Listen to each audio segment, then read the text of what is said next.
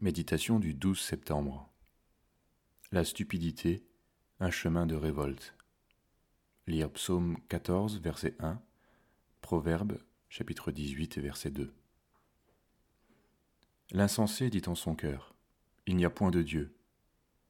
Ce n'est pas à l'intelligence que l'insensé prend plaisir, c'est à la manifestation de ses pensées. Dans l'Écriture, l'insensé est celui qui ne cherche pas à connaître Dieu.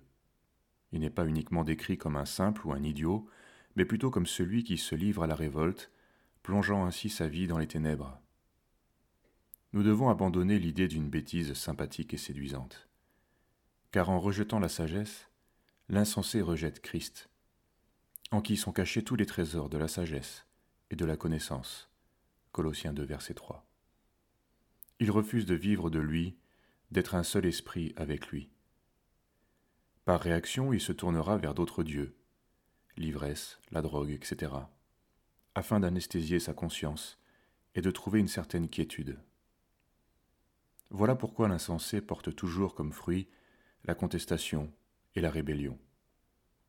Après avoir haï et rejeté son Dieu, il trouve encore le moyen de l'accuser, d'être l'auteur de ses malheurs et de ses échecs. La boucle est certes bouclée, mais par un raisonnement méchant. La Bible révèle qu'à la fin des temps, cette attitude se généralisera. Que le méchant abandonne sa voie, et l'homme d'iniquité ses pensées. Ésaïe 55, verset 7. Si nous sommes conscients de notre stupidité, et qu'elle encombre notre vie et nous égare, ne cédons pas au découragement. Ne concluons pas que, puisque nous sommes stupides, nous le serons toujours.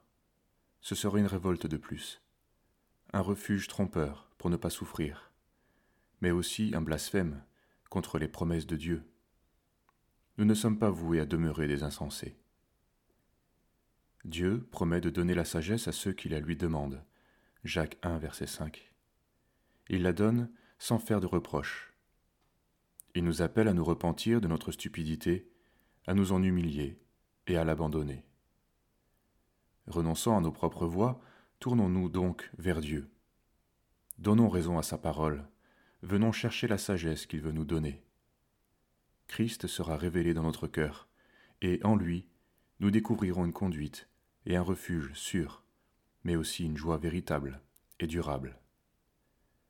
Car je connais les projets que j'ai formés sur vous, dit l'Éternel, projets de paix et non de malheur, afin de vous donner un avenir et de l'espérance. Vous m'invoquerez et vous partirez, vous me prierez et je vous exaucerai.